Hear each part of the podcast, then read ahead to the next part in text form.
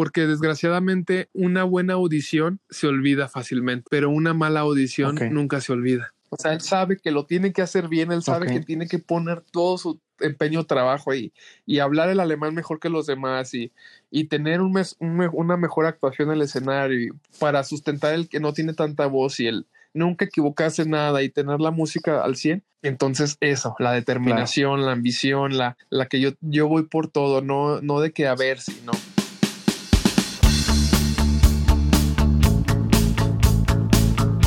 Hola a todos, soy Ismael Lugo y quiero darte la bienvenida a este nuevo episodio de Detrás de la Línea, el podcast en donde tendremos conversaciones profundas, reales y prácticas con las personas que están constantemente desafiando las reglas convencionales para hacer realidad sus proyectos.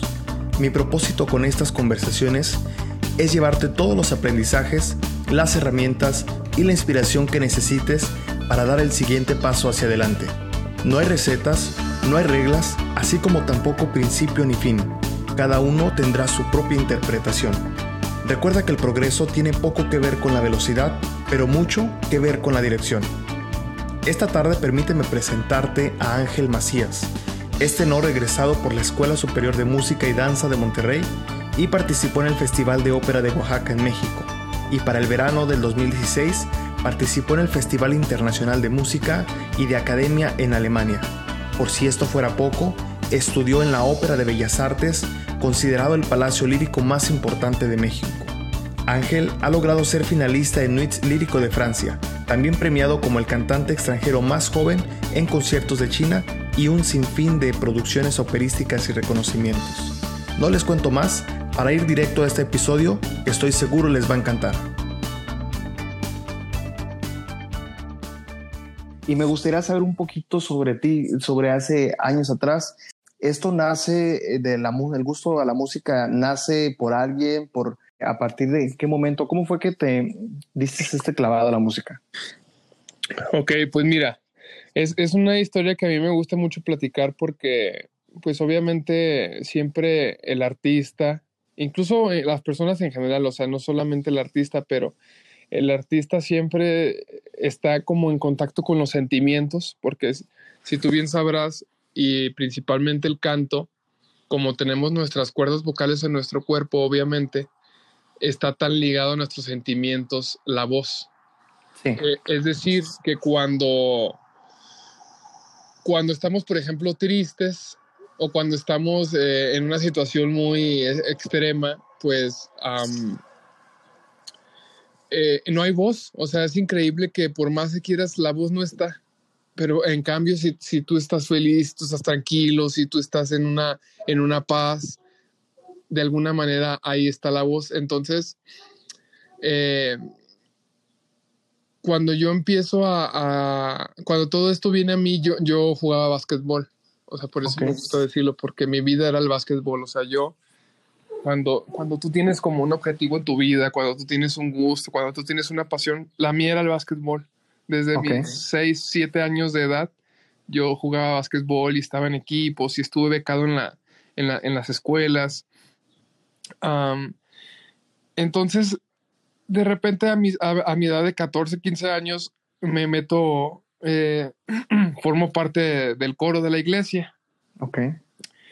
Y pues ahí este, yo me, me, entró ese sentir en mi corazón y yo quise estar en el coro y porque veía a mi hermano que él estaba y pues me llamó la atención, pero cuando yo no sabía nada de música, nada de cantar, cuando incluso mi mamá es muy chistoso porque ella me decía, tú cantas bien feo, ¿para qué te subes? Este, eres bien, eres bien desafinado.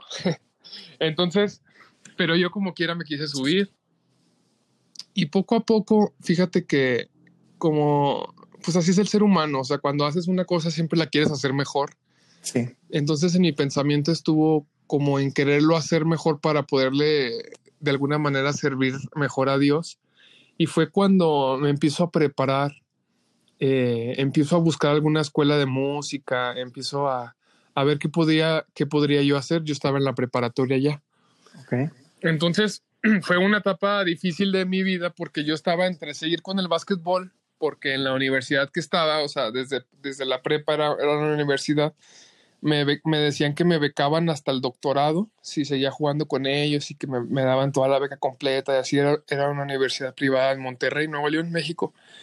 Entonces, si yo seguía con el básquetbol, yo me olvidaba del canto, yo no podía seguir ese sueño.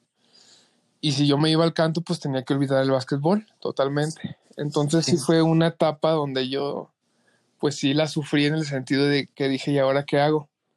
pues finalmente me ganó más el gusto por la música y fue cuando yo me, me termino la preparatoria donde estaba becado e ingreso a la Universidad Autónoma de Nuevo León a estudiar ingeniería civil con el pensamiento de también entrar a la carrera de música en el conservatorio en Monterrey que se llama la Escuela Superior de Música y Danza.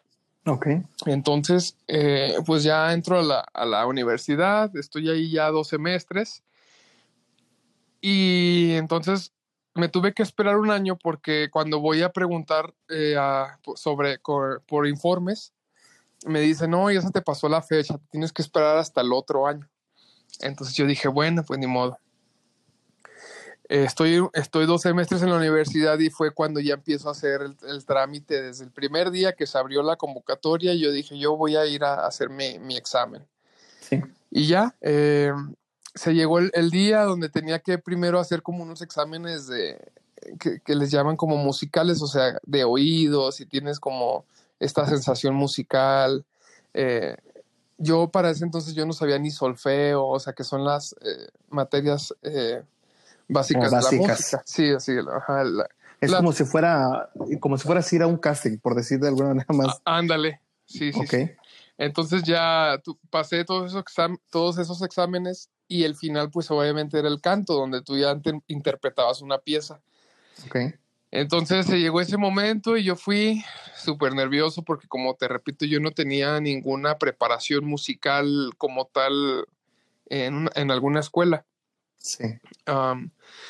entonces ya voy y, y, canto, canto una pieza y desde ahí me acuerdo que las maestras me dijeron, wow, tú tienes un muy bonito timbre de tenor.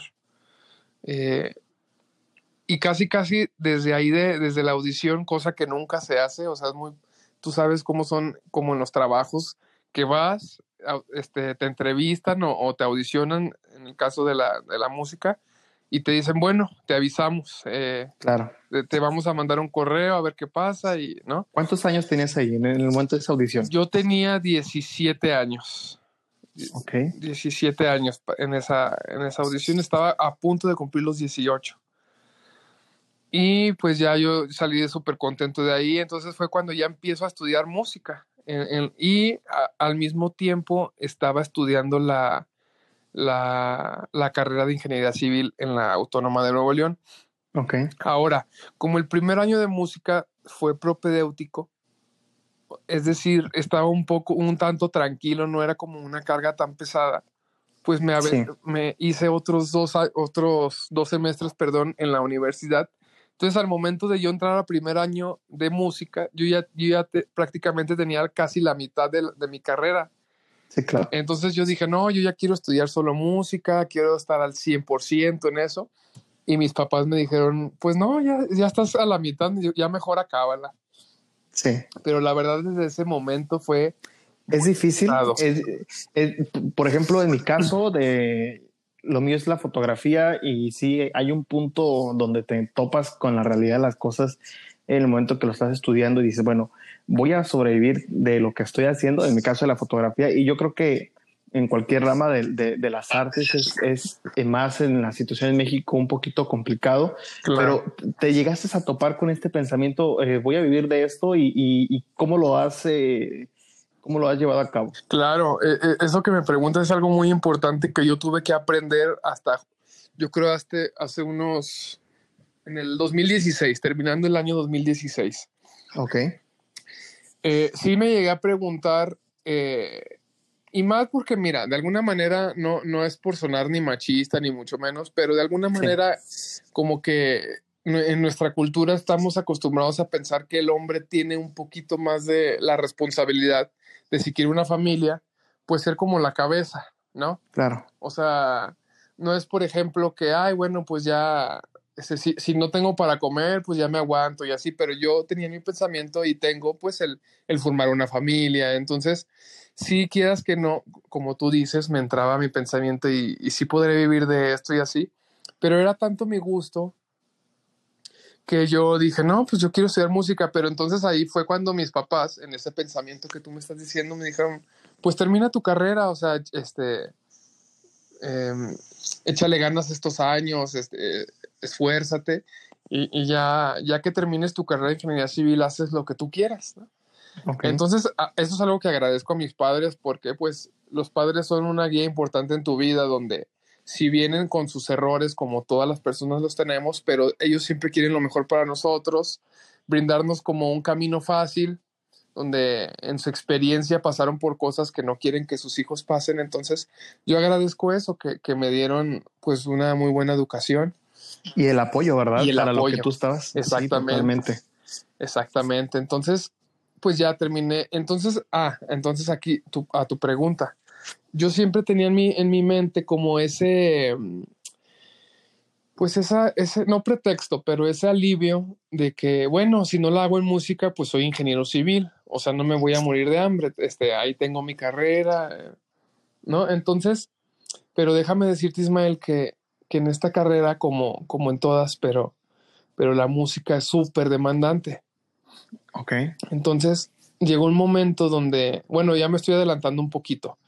No, está bien. Pero en, en, ese entonces fue muy pesado para mí eh, combinar las dos, pero de, de, alguna manera terminé mi carrera en ingeniería civil. Y en ese, en, justo cuando estaba acabándola, hice una audición para, eh, se llama el Estudio de la Ópera de Bellas Artes, que es este okay. estudio, es un programa que tiene el Palacio de Bellas Artes, que es como un taller intensivo de un año para perfeccionamiento operístico, es decir, ese es un programa que becan a 12 jóvenes talentos de México que les ven posibilidades de hacer una carrera en el extranjero. Okay. Entonces, los, todo el año los, los, los, nos preparan con idiomas, con actuación, con musicalidad, con, con eh, puestas en escena, o sea, en, en, diferentes teatros en México, que es donde en realidad se hace el cantante. O sea, el cantante no lo haces en un salón de escuela, no lo haces en las clases. El artista y el cantante se hace en el escenario. Entonces, este programa es muy bueno porque de ahí, pues aprendí mucho. Ahora, retomando un poquito lo que te quería decir, en este primer año yo tenía este pensamiento de decir, o sea, decía, bueno, si no la hago en la música, pues me regreso a Monterrey, porque esto fue en la Ciudad de México. Me regreso a Monterrey y ya, pues empiezo a trabajar de ingeniero civil. En tu plan B. En mi plan B, exacto. Pero, pues, ¿cuál fue, va siendo mi, mi sorpresa? Y, y fue un, un, año de mucho aprendizaje donde yo, donde yo aprendí que si no le dedicaba y no lo quería con todas mis fuerzas, yo no iba a lograr nada. Si okay. no tenía una disciplina como de un atleta de, de, alto rendimiento, como un atleta olímpico, si no tenía una disciplina y una, y una, pues, ¿por qué no decirlo? Una ambición, yo no iba a lograr nada. Eso, eso, ¿Cómo era esa disciplina? Perdón, ¿cómo, cómo, cómo llevaste a cabo esa disciplina para quien de alguna manera esté familiarizado y se siente identificado con tu historia, con, con tu personalidad? ¿Cómo, Sí.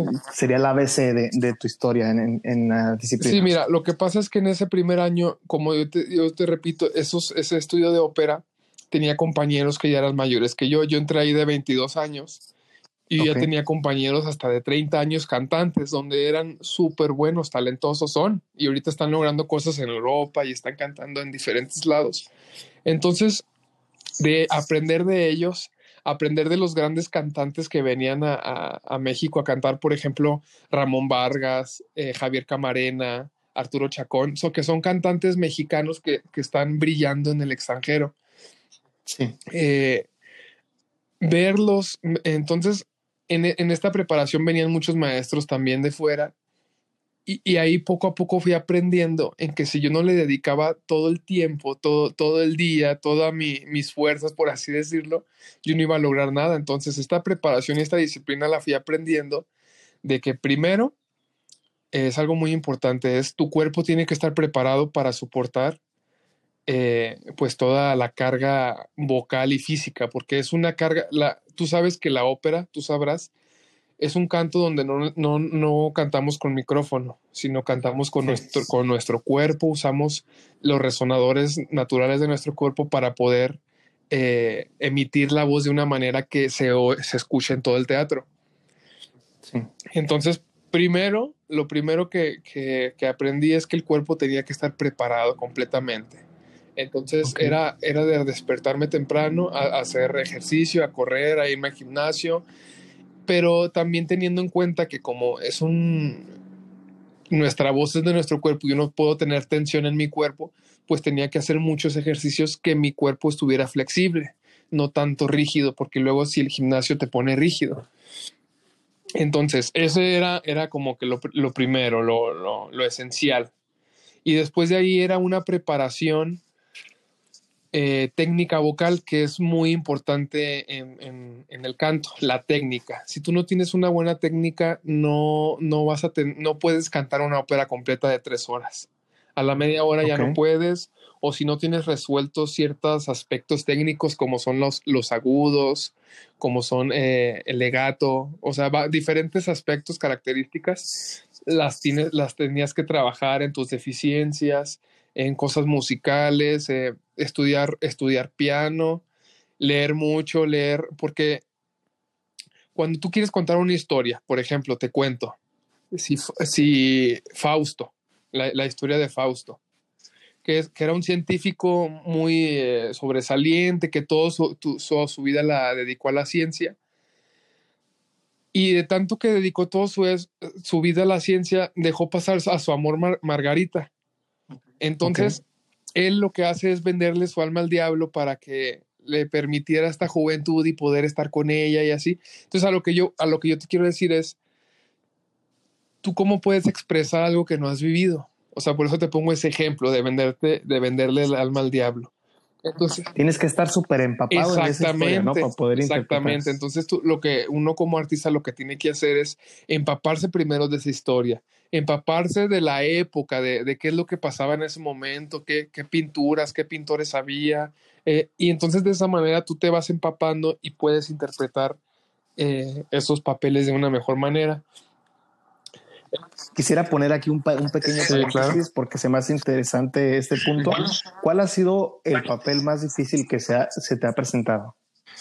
Bueno, mira, como, como, yo tengo ahorita mi edad es de 26 años y en, y en la ópera, pues precisamente para eso son los estudios de ópera porque el, el, el, cantante está en su plenitud a partir como de los 35, 40 años, el cantante de ópera. Okay. Entonces, no me puedo cruzar de brazos a esperar a mis 40, 40 años. Entonces, sí.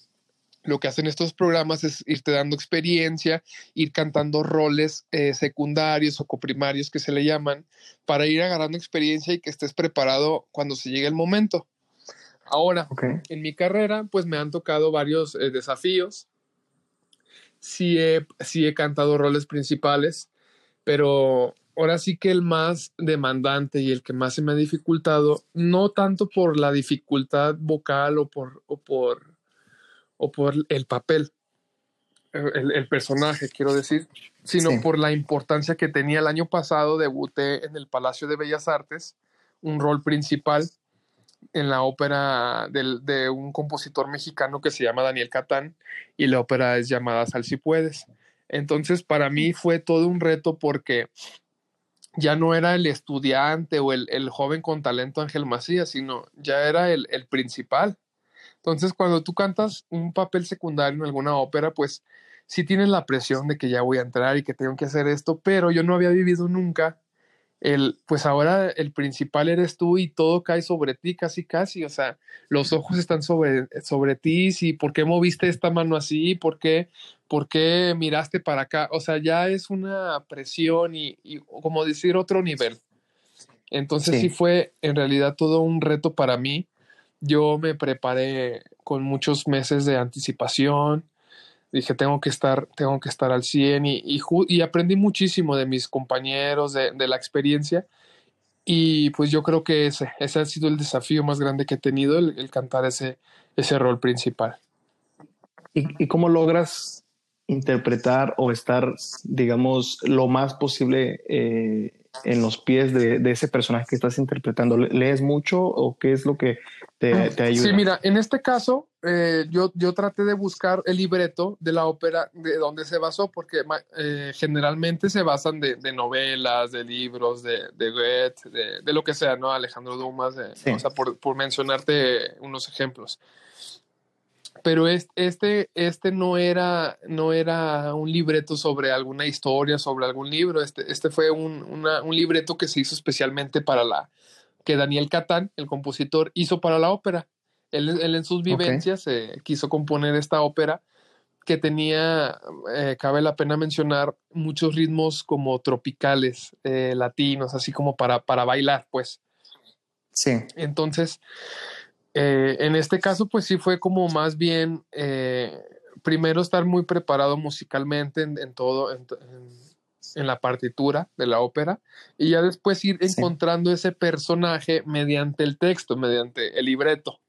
Eh, de, las cosas que decía, de, entonces ir tú, ir tú creando tu propio personaje. No es un personaje, aquí la magia de la ópera es que, por ejemplo, por mencionar una ópera, La Traviata de Verdi. Okay. Que aunque ya sabemos la historia, que aunque ya sabemos qué va a pasar, que aunque ya sabemos qué, va a cantar, que aunque ya sabemos qué sigue, pero la magia de la ópera es que cada vez que se hace es diferente. ¿Por qué? Porque cada personaje, cada persona, más bien cada persona, perdón, hace su propio personaje. Y aunque tú cantes varias veces esa función, el, el reto está en, en cada vez encontrarle algo diferente, en cada vez transmitir algo diferente y eso está muy chido, la verdad, ¿no? Está muy bien. Qué padre. Y eh, estoy leyendo sobre en tu currículum que estuviste en, en, esa misma obra que estás contando en el Teatro de Bicentenario de León, Guanajuato, ¿verdad? Eh, bueno, no, en, el Teatro eh, Bicentenario me han tocado hacer otras óperas. Sí, ah, ah, perdón, sí, la Traviata que tú dices. Ajá. Sí, me tocó estar en la Traviata, en, en Tosca, sí, en esas dos. Traviata y Tosca.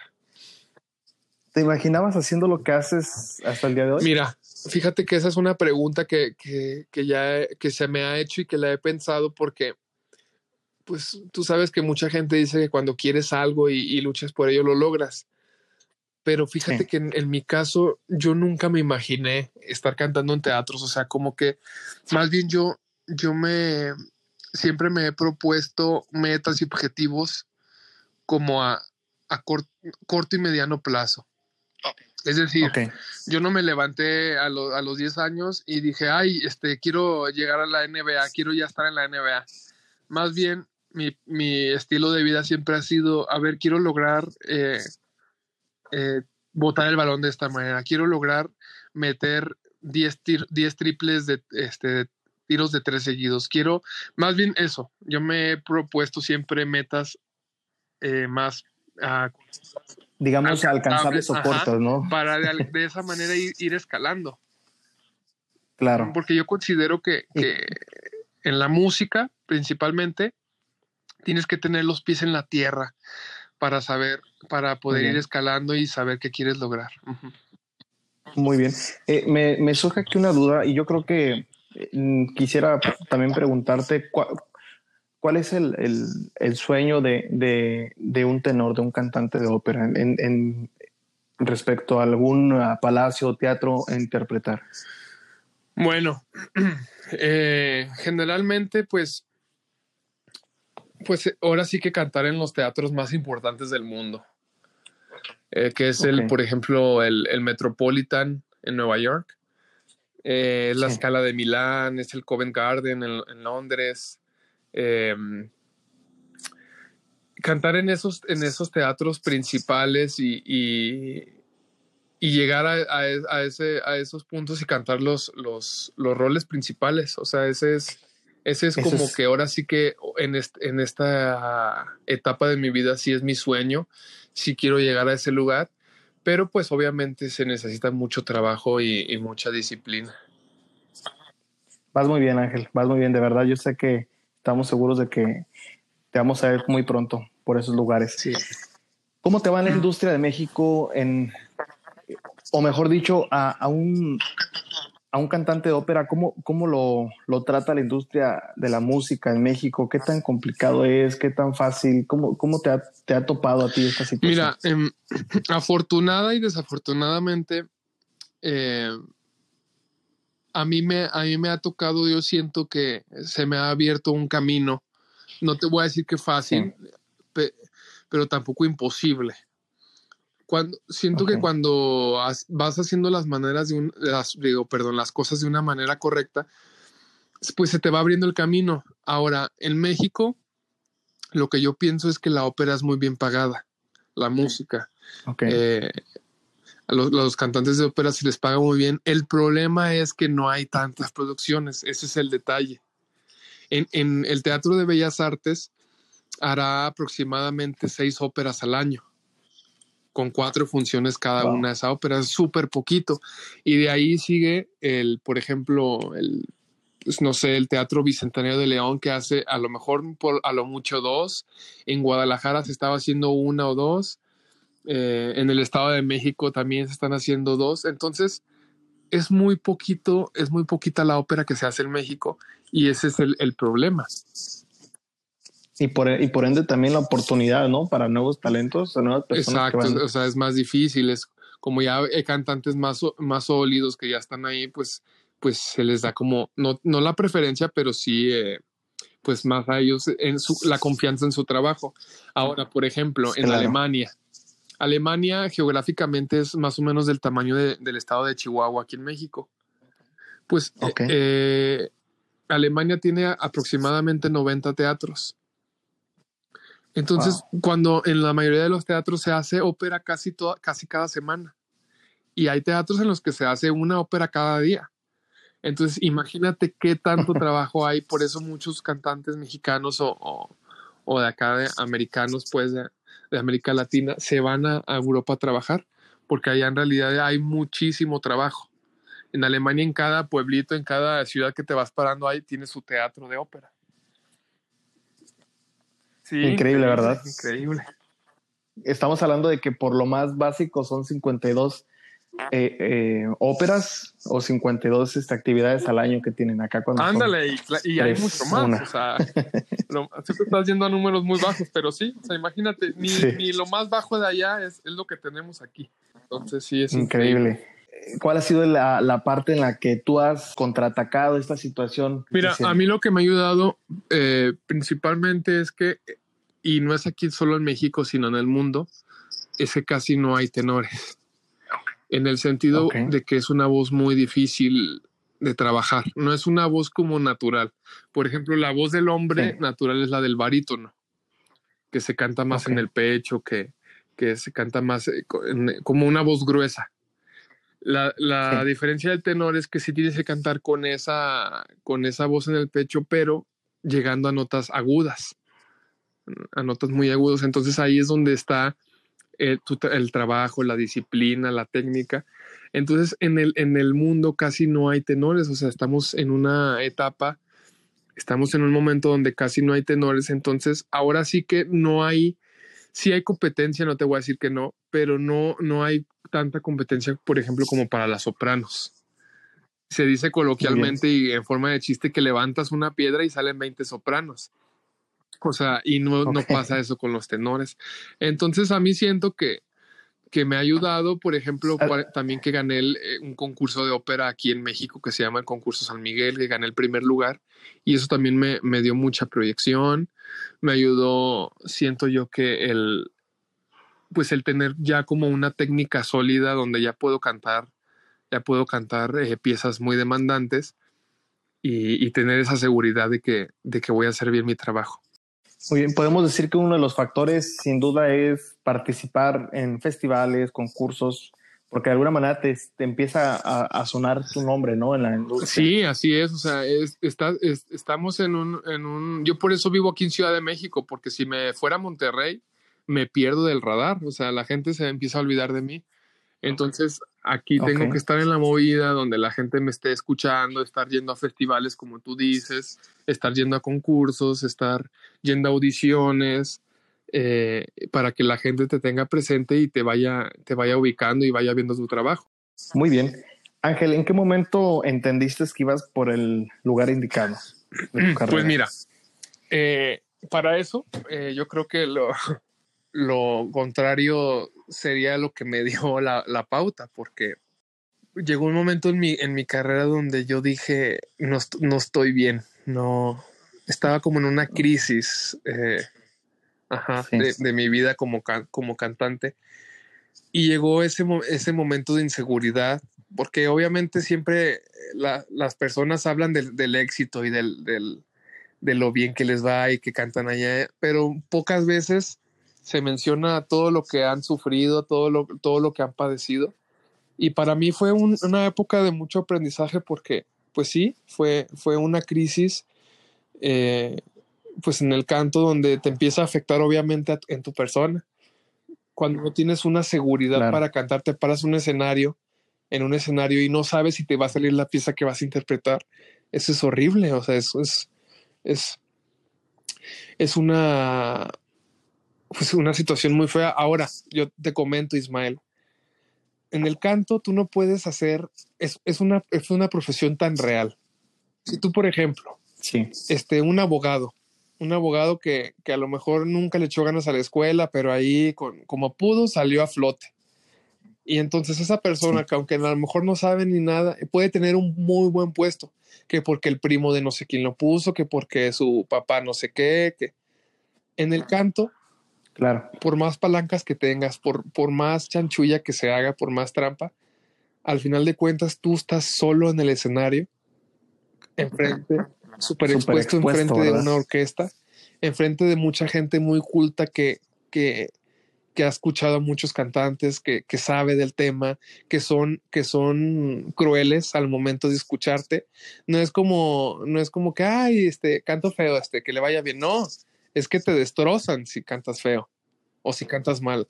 Entonces, claro. al final de cuentas, tú estás solo en el escenario y tú te tienes que parar y tú tienes que interpretar y tú tienes que dar y tú tienes que transmitir todo lo que eres, todo lo que has hecho. Y tu carrera, ¿no? Los conocimientos que has Exacto, adquirido entonces durante años. al final de cuentas nadie te puede ayudar, ya estás ahí solo. De ti depende si lo vas a hacer bien o no. O sea, ya estás. Entonces, es cierto. por eso te digo que es una carrera tan real donde yo, pues sí, viví esta crisis, como te digo, pero eh, afortunadamente conocí a, a, un maestro que se llama Armando Mora, donde él entendió en lo que estaba pasando y, y, me pudo ayudar y me pudo dar el brinco. A partir de ahí yo siento que, que fue esa, esa luz, que por, porque no es tanto el que, el que yo dije, ah, aquí es, más bien era una seguridad donde yo ya podía y entendía lo que estaba haciendo al momento de cantar. Ya estaba seguro claro. de lo que hacía. ¿Tuviste en algún momento algún, algún consejo muy personal que hoy en día lo has cambiado, que has visto la necesidad de pensar, no, creo que no era lo que tenía que haber hecho y creo que es por otro lado? Pues fíjate que, por ejemplo, he hecho, he hecho algunas audiciones en, en Estados Unidos, donde, por ejemplo, pero no en el momento, me, me arrepiento después de haberlas hecho porque si yo no estaba, eh, fue en este momento de mi crisis, como te digo. Entonces yo dije, si no estaba okay. en un momento donde yo no me sentía a gusto cantando, donde yo no sabía si lo iba a hacer bien, donde yo no sabía si me iba a salir, sí dije, pues ¿para qué las hago? ¿Por qué? Porque desgraciadamente una buena audición se olvida fácilmente, pero una mala audición okay. nunca se olvida. Eso es lo que, lo que nos dicen en este, en este medio. Entonces, pues a lo mejor sí, sí he pensado que no era el momento en, en, de realizar estas audiciones, donde a lo mejor si me hubiera esperado un poco más, me hubiera ido de una mejor manera. Pero pues también hay que aprender de la vida. Yo, yo estoy, yo estoy eh, convencido de que la vida te va enseñando. La vida te va, te va claro. haciendo crecer, te va haciendo entender las cosas y por eso también uno mismo puede crecer como artista y como persona de las, de las malas experiencias Totalmente. o de, lo, o de las malas decisiones que has tomado en, en la vida, por así decirlo.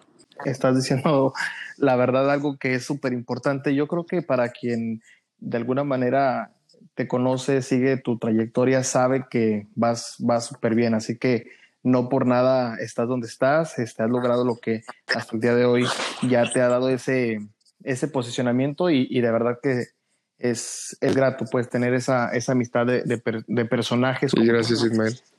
Muy bien. Quisiera también preguntarte sobre tres consejos que nos pudieras compartir o directamente a las personas que, que estén en, esta, en este tema de la música y en, en esta industria. Tres consejos. Pues mira, eh, el primero, como, como yo, como fue algo que yo tuve que aprender a, la mala, o, porque sí, en mi primer año de, estando en el estudio de ópera de Bellas Artes, sí fue un cambio muy radical en mi vida. ¿Por qué? Porque fue dejar mi ciudad, fue dejar a mi familia, fue empezar a adaptarme en una forma de vida completamente diferente, estar solo, el el sí, en la mañana te levantas y pues tienes la ilusión y tu pensamiento está en, lo que vas a hacer en el día. Pero se acaba el día y regresas a tu casa y estar solo, aprender a, vivir ese tipo de cosas que son naturales del ser humano, obviamente, pero ese cambio y al mismo tiempo estar aprendiendo de, de, esta gran profesión de la música, de la ópera, del canto, pues lo que el primer consejo que yo, que yo, que yo pude aprender, que les quiero dar, que yo pude aprender, pues es la disciplina y la constancia, como en todo. O sea, yo, yo tengo, yo admiro mucho a, pues a personas, por ejemplo, como Michael Phelps, eh, LeBron James, eh, o sea, personas que a lo mejor mucha gente las critica, que a lo mejor mucha gente siempre está hablando mal de ellos, pero pues si esa gente las critica, ¿dónde se quedan ellos mismos? Porque son personas que toda su vida y todos los días de su vida se, estuvieron preparando para donde están. Eh, Michael Phelps durante cuatro años dicen que no, dice él que no descansó ni un solo día. O sea, para, para prepararse para los siguientes Juegos Olímpicos. LeBron James es un jugador que ya a su edad de baloncesto, que ya tiene 35, 36 años, no deja él de de estarse cuidando su cuerpo, de estar, de estar eh, dándole mantenimiento a su cuerpo, donde jugadores de su misma edad ya ahorita ya están retirados o ya no juegan y donde él sigue siendo una estrella. Entonces, todo, todo a lo que voy yo es que la disciplina, la constancia, el, el, trabajo duro es lo que hace que logres las cosas. Y en todos los ámbitos, no, no, solo en el canto. O sea, es, es algo que, que sí hay que dedicarle todo el tiempo, todo el esfuerzo, toda la, eh, la energía, pues para poder, para poder lograr las cosas. Definitivamente. Y pues ese es un, ese es eh, un primer consejo. El segundo consejo que, que yo les podría dar es pensar si en realidad quieren tomar ese sacrificio en su vida. Porque, porque es dejar familia, es, es dejar eh, la, pues la estabilidad, por ejemplo, económica.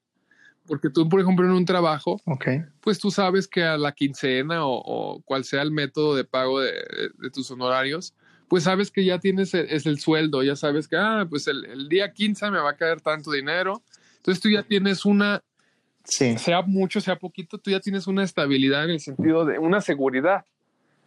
Pues en la música no sucede así, en el, en el canto es, ahorita me va muy bien este mes, pero el siguiente yo no sé qué, qué voy a hacer y así. Entonces es también sacrificar esa parte, el, la familia, la, la, estabilidad económica, el, el siguiente puede ir súper bien un año y el siguiente ya no sabes cómo te va a ir. Es, es, esa incertidumbre. Decía un cantante que el cantante tiene muy cosas, tiene dos cosas muy seguras. Una dice es la incertidumbre y la otra es la voz. Y dice, y a veces la voz no está. Entonces imagínate cómo, cómo, cómo se vive, pero bueno, también son muchas experiencias muy bonitas y, y pues es, eso sí, ahora sí que, que tu vida, ¿no? Entonces ese sería mi segundo consejo, el pensar sí. y, y, y si quieres dejar todo por, por, por pues por, ahora sí que por tu pasión, por tu, por tu pasión, por tu Porque si no lo haces, desgraciadamente suena feo, suena cruel, no vas a lograr nada. Así, es esto. Es cierto. O sea, yo, yo veía, me, gusta, me gustaría mencionarlo. Manu Ginobili es un también jugador de básquetbol que ya se retiró argentino. Entonces él mencionaba en su retiro, tenía a su esposa y a sus hijos ahí. Él ya, me imagino, aproximadamente como 40 años, diciéndole a su esposa que en todos estos años le, agrade- le agradecía el que él en vacaciones pues tenía que estar entrenando. Que él en, en- en la vida diaria, que a las nueve de la noche ya tenía que estar la luz apagada y nada de ruido, porque él se tenía que levantar a las 4 o 5 de la mañana a entrenar. Que, que él agradecía Sí. y que le pedía perdón por, por nunca estar con ella, en, con sus hijos, por no dedicarles el tiempo, pero que a partir de ese momento su vida iba a ser exclusivamente para entregársela a ella. ¿Por qué menciono esto? Pues porque obviamente Manu Ginóbili, como jugador de la NBA, como jugador de baloncesto, tuvo que tomar este sacrificio, si no, no, no iba a lograr lo que logró. ¿Estás de acuerdo? No es como que, ay, solo tengo No, talento. totalmente. Y que, y que Entonces ya soy muy bueno y voy a estar con mi familia. toda- No, o sea, se tienen que tomar sacrificios grandes, fuertes. Entonces, ese sería mi Claro. segundo consejo, en, en valorar si en realidad quieres eso para tu vida. y que quien está del, de la- del otro lado, pues ve los éxitos, ve Sí. la- el dinero, ve Sí, sí, el éxito de esa persona, ¿no? Y, y, y es fácil verlo de lejos, pero quien lo está viviendo, pues tiene muchas Sí, limitantes. exacto. Uno puede pensar, comentando. no, pues esposa, ¿qué va a estar triste con esos millones en sus bolsas? Y así, sí, pero, pero no, es lo, no lo es todo. Tú lo sabes que eso no lo es todo. Pero, pero hay muchos sacrificios, muchos, eh, pues sí, que, que tienes que tomar. Entonces, ese sería mi segundo consejo, en valorar eso, o sea, en pensar. Hay quien, hay quien, Ismael, en esta carrera yo me he topado con gente tan talentosa, donde tiene todo para hacerla, pero dice, yo quiero estar con mi familia y, yo, y yo no quiero alejarme de ellos. Yo quiero estar cerca de ellos. Es válido, Y es válido, ¿no? es válido porque cada quien tiene ahora sí que su, su sueño en la vida, sus, su, pues sus decisiones, lo, lo que ellos quieren. Claro. Te voy a cambiar el tercer consejo por un un aprendizaje. aprendizaje. A través de tu trayectoria, tu carrera, algo que, que, que te haya marcado ese aprendizaje que dices, esto lo, lo tengo que tener como clave, como al día. día a Pues día, mira, pues. Es, es básicamente lo más fuerte, Ismael, que, que, me, que he aprendido yo en esto. A lo mejor puede sonar muy este, trillado, muy fácil decirlo, pero cuando tú no quieres algo con todas tus fuerzas, o sea, y más, más como los artistas, más los, depor los deportistas, más este, esta gente que, que pues es este, poco en el, en el mundo, ¿no? O sea, ¿cuántos Ronaldinhos conocemos? ¿Cuántos Cristiano Ronaldo? ¿Cuántos Messi? ¿Cuántos Phelps? ¿Cuántos LeBron James? O sea, es gente muy, muy poca, sí. Pero que están donde están porque han trabajado durísimo y han puesto su vida en eso. Yo, yo me acuerdo claro. una vez también LeBron James a los 15, 16 años le preguntaron, oye, y porque veían que era bueno, ¿cuál es tu objetivo en la vida? ¿Qué, qué quieres lograr? Entonces yo le vi en su rostro y no, no lo pensó ni un solo segundo y con una determinación tan grande, yo voy a llegar a la NBA. Así lo dijo a sus 15 años. Pero una decisión, una determinación, una, una que no, no es que, ay, bueno, pues le voy a echar ganas a ver si llego. No, yo voy a llegar a la NBA. Súper fijo, súper bien, fija. súper en la mente qué, qué es lo que quiere. Entonces, eso es lo que, eso es mi aprend eso es mi, eh, mi aprendizaje que he tenido en, en, esta, pues en esta corta experiencia, eh, carrera que tengo, tener eh, la tener muy en claro, ¿no? De lograr lo que quieras, de, de dejar todo en ello, porque si no, es. Alguien, alguien más va a llegar y te lo arrebata con más determinación. Alguien, una vez me dijo un maestro, de un, hablando de un, de un cantante que no, no era tan talentoso, mira, ahora hablando de otro extremo, no tenía tanto talento, no tenía bonita voz, no tiene más bien. Dice, pero tú por qué crees que le hablan de todos lados? Y me dice, porque él, si no lo hace bien, dice, no, no come. O sea, él sabe que lo tiene que hacer bien, él sabe okay. que tiene que poner todo su empeño, trabajo ahí y hablar el alemán mejor que los demás y, y tener un mes, un, una mejor actuación en el escenario para sustentar el que no tiene tanta voz y el nunca equivocarse nada y tener la música al 100, dice, porque él sabe que si no, no está bien, no come. Entonces eso, la determinación, claro. la ambición, la, la que yo, yo voy por todo, no, no de que a ver si, no, ir, ir por todo. Yo siento que ese ha sido mi, mi, aprendizaje que, que tengo en este, en este momento. Uh -huh. Qué chido. Y además de que, como te lo comenté hace un momento, la verdad es que se ve que lo has hecho muy bien. Este Pues ahora sí que, que pues lo que falta. Ok. porque pues obviamente no, no puede llegar tampoco el conformismo ni en la zona de confort, es cada día ir, ir mejorando, eh, ir, ir preparándote cada vez más, porque la, la, carrera del canto Ismael, de la música, de la ópera, no, no es que ya estudié, ya llegué, ya, ya acabé, no, es seguir estudiando día a día, porque es algo muy importante, porque nuestra voz va cambiando, va madurando por toda nuestra vida. Además de que son nueve años los que te, te faltan, ¿verdad? Para entrar a la, a la, etapa en la que dices donde ya estás como en. Sí, ándale, porque tiene que haber una eh, madurez vocal, una.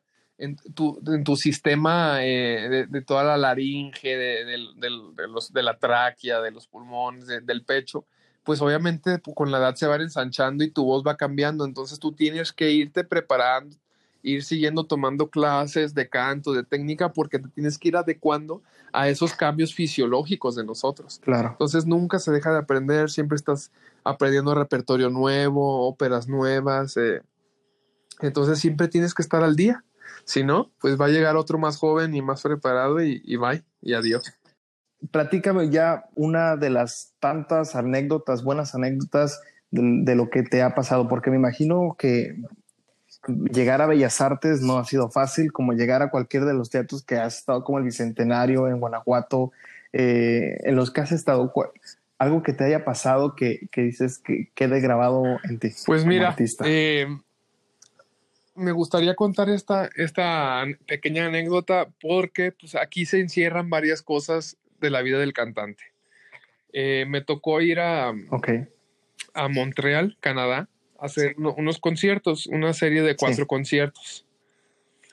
Entonces, pues es un país que yo no conocía, no, no conocía esos, ese, frío tan intenso. Entonces, el, llegar y pues básicamente la vida, la, vida del cantante sí es, pues, es, solo, ¿no? Este, llegar solo, estar preparando, que, que, la bienvenida, que, que, muchas gracias por venir, que lo que se le ofrezca, bla, bla, bla, ¿no? Entonces, cuando empiezo a cantar en, estos conciertos, pues obviamente con, este, conoces a tus colegas, a, cantantes de, otras naciones. Eh, incluso me ha tocado muchas veces que me han, eh, o sea, no, que de dónde eres, no, pues soy de, de Moldova. Y yo así, ¿y eso dónde es? O cosas así. También una chava que ya hasta ni recuerdo el nombre del país que ni siquiera sé qué idioma era. Y así, o sea, vas conociendo gente de, muchos lugares del mundo, de franceses, que me tocó conocer franceses, este, obviamente canadienses. Y, y eh, lo que te quiero contar es el respeto que le tienen a los tenores mexicanos. Desde, desde antes de, escucharme cantar, dijeron, no, pues tú eres, ¿tú, ¿tú de dónde eres? No, pues que de México. No, tú ya cantas muy bien de seguro, ¿no? Esos tenores mexicanos que, que cantan muy bien y, que no sé qué tanto. Pues empecé a cantar en los días y la gente, o sea, me gustó que, que tienen ese respeto por los cantantes mexicanos. Que me dijeron, yo no sé qué comen los, los tenores mexicanos, los cantantes mexicanos, que cómo pueden cantar así también, o sea, porque eh, eh, cabe mencionar que, que hay muchos, ha habido muchos cantantes mexicanos tenores eh, principalmente que han tenido mucha, mucho éxito en Europa. Por ejemplo, te pongo el, ejemplo de un, de un, tenor llamado Francisco Araiza, donde los alemanes, pues tú sabes cómo ya son tan así, tan eh, disciplinados y que todo, todos ordenados y que en su lugar. Y Araiza fue a enseñarles a los alemanes cómo se cantaba Mozart, que Mozart es, pues ahora sí que, que de los estilos así más correctos que, se debe de cantar. Y un mexicano le fue a decir a los alemanes cómo se cantaba. Entonces así, para, ese fue un pequeño ejemplo de, tantos tenores mexicanos tan, tan exitosos ahorita en Europa, por ejemplo, o en el mundo, Javier Camarena, que es, que sí, no por decir el mejor del mundo, porque pues es subjetivo decir que es el mejor del mundo, pero es de los mejores, o sea, es el más, de los más cotizados y donde canta en todos lados, sí y es un orgullo para nosotros y un pues una inspiración a seguir un, eh, pues un, este una meta no una una referencia y qué comerán los los tenores. Pues, pues yo creo que unos chila, chilaquilitos así. ¿Verdad? es como cuando vemos, perdón, también a bailar a los de raza eh, negra que son de, de, África. Increíble. increíble, ¿no? Que tú dices, pero ¿de dónde sacan esos pasos, esos bailes, esa flexibilidad? Es lo mismo que yo creo que, pasa con, los tenores mexicanos. La gente era de que no, no puede ser, o sea, ¿cómo puedes sostener esa nota tanto tiempo? Este, wow, ¿qué haces en México? Ya deberías estar en Europa. Entonces fue, fue eso, fue el que wow, wow, wow, qué padre, qué bonito. Pero lo que te quiero contar es mal, es esos momentos bonitos porque no es como el ego de que te digan que, ay, wow, eres, eres lo mejor. No, no es eso, es el, el que, lo que tú estás entregando porque al final de cuentas tú estás dando voz. Tú estás dando una parte de ti al, a, los, a la gente, al, al, público, a tus mismos compañeros. Y pues es bonito que, que, que les des algo que, se vayan con algo, que compartir algo. Entonces, eso, eso es la magia del escenario, de la música, eso es muy bonito. Pero mira, ajá. No, y además que, que como dices, no es ego, pero como artista, el momento de, de ver ese reconocimiento a tu trabajo, a tu esfuerzo, a través de, de, ponerse de pie, de ese aplauso, yo creo que es muy satisfactorio, pues ya, ya es la recompensa del artista realmente ese Exactamente, o sea, no, no sí, o sea, es, es, es, saber que le estás dejando algo a la persona, es saber que en estos tiempos de, tan difíciles, de, de tanta violencia, de, de tantas este, guerras, eh, de, tantas cosas tan feas, que la música nos salve y nos, nos ayude a olvidar esas cosas. Eh, eh, tan feas. Entonces es esa armonía, es esa que, puedes darle algo bueno a la gente. Pero mira, aquí está la otra parte de, esta anécdota o experiencia. Es, Y es algo fuerte, o sea, es algo que, he vivido varias veces, porque obviamente también me he perdido de, de cosas importantes por, por mi trabajo de, eventos que yo he querido estar y no puedo estar porque tengo que estar trabajando, tengo que estar en una producción, en algún teatro. Es que se acaba la noche, el, ah, qué bonito, felicidades. Y ahora lo que tú tienes que hacer es agarrar tus cosas e irte solo a, tu hotel, a estar solo. Entonces, esa es la otra parte. Sí. Por eso, una vez me decía un cantante mexicano que, que cantó mucho en el, en el Metropolitan y así. Dice, tú en realidad quieres la carrera de solista, dice, porque escucha la palabra, solista. Estás solo. Exacto. y eso te acompaña en todos lados. Dice, yo cantaba una, una función en el Metropolitan y todos, wow, bla, bla, bla, bla, qué bonito, que, este, sí, qué chido.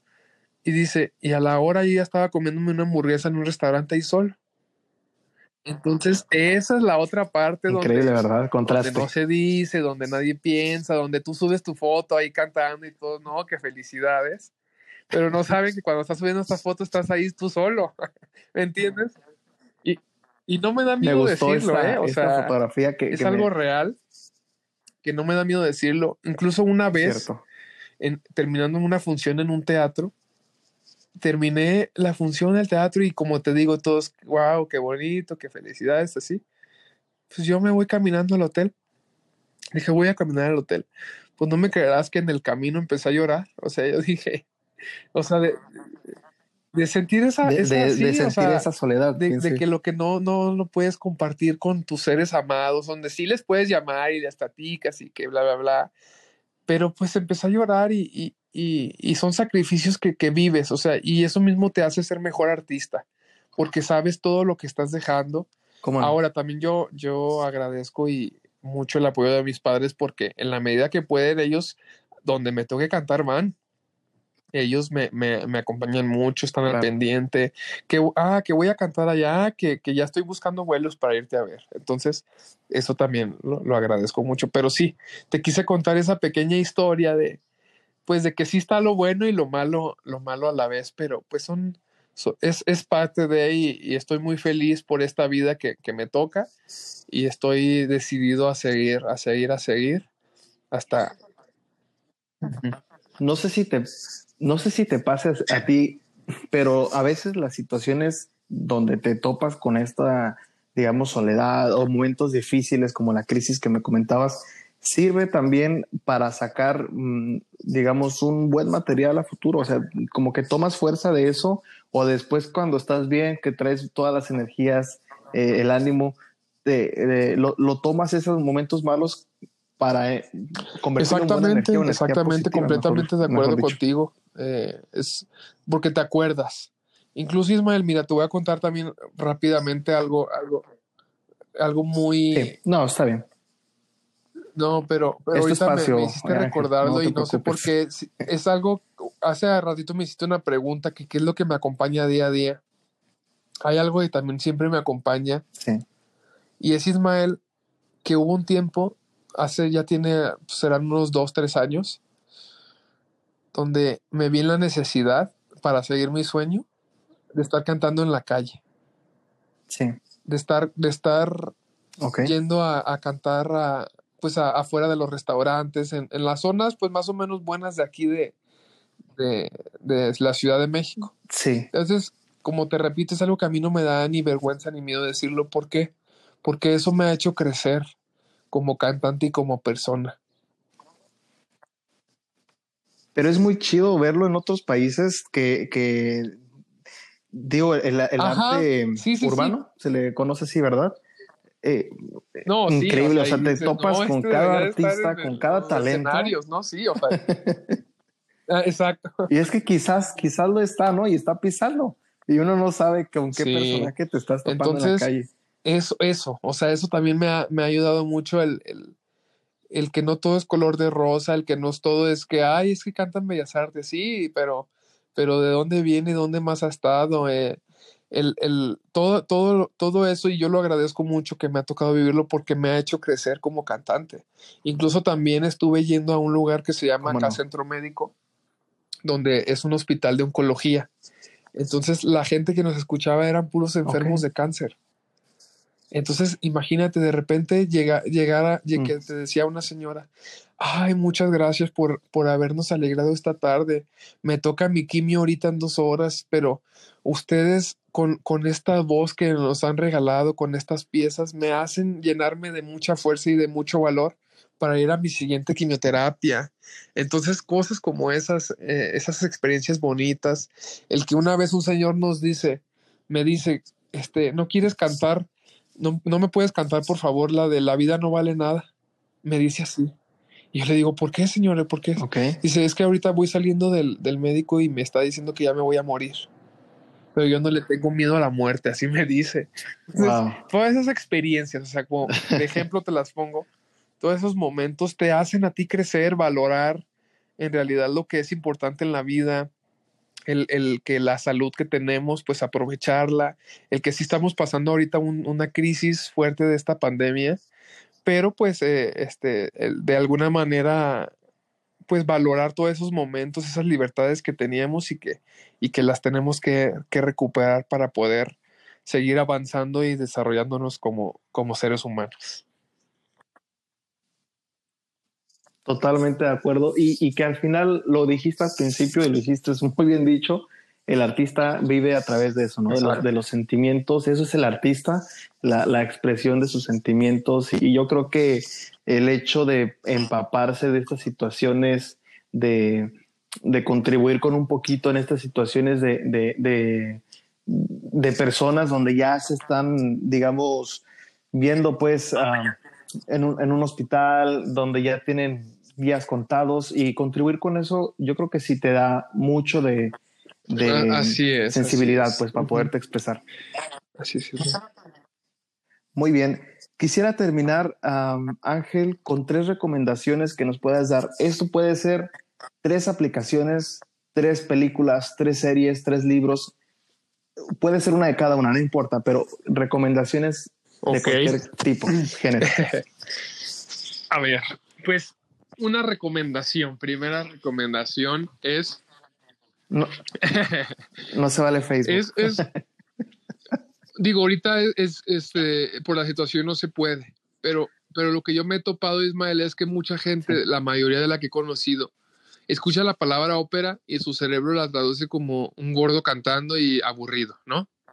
Eso, o sea, eh, desgraciadamente es como la primera imagen, la que no está acercada a la ópera. O, o también la, el otro, la otra parte, Andrea Bocelli ópera. Andrea Bocelli no, no es ópera, es un cantante que pues ha cantado piezas clásicas, pero, pero eso, no es eso no es ópera. Entonces, mi primera recomendación, y es una invitación también, es cuando ya abran los teatros y cuando ya este, todo esto se normalice, es buscar la manera de ir a ver una ópera, una, una al teatro. El, teatro que les quede cerca, el, planear la gente de Estados Unidos, pues hay muchos teatros por allá.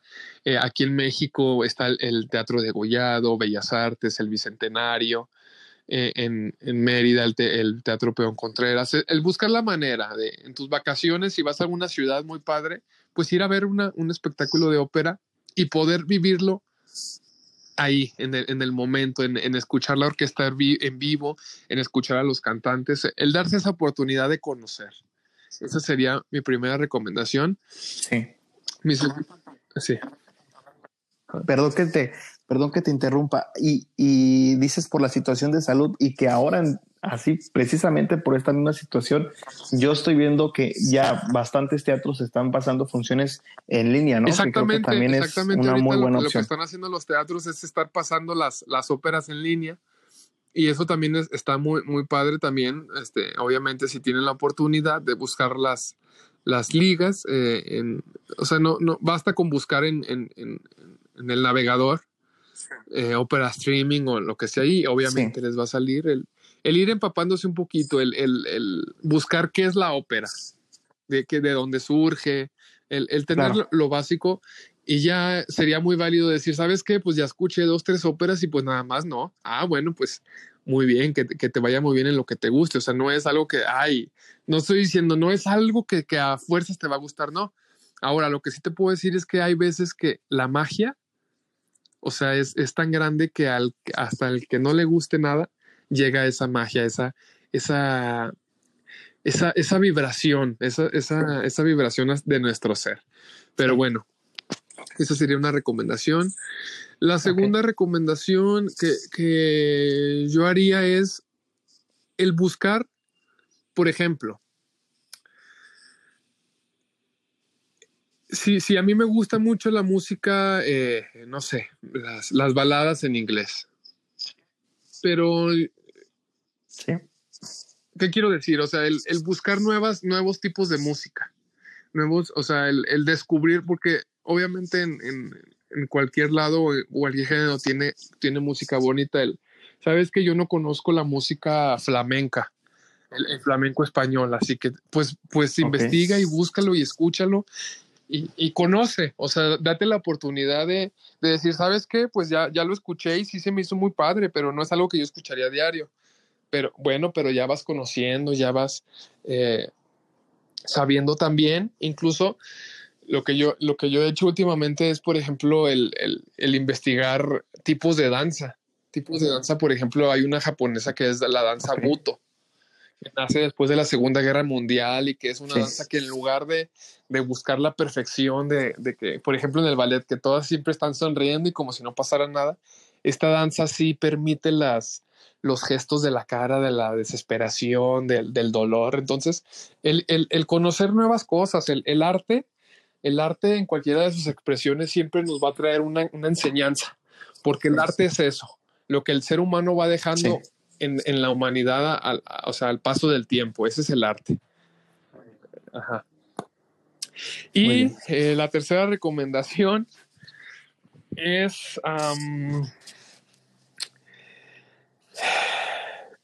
¿Qué, sería bueno? Así que ya me dejaste pensando. Tu película, de la que sea favorita. pues sí, no importa. Pues que miren, que, busquen la película de August Rush.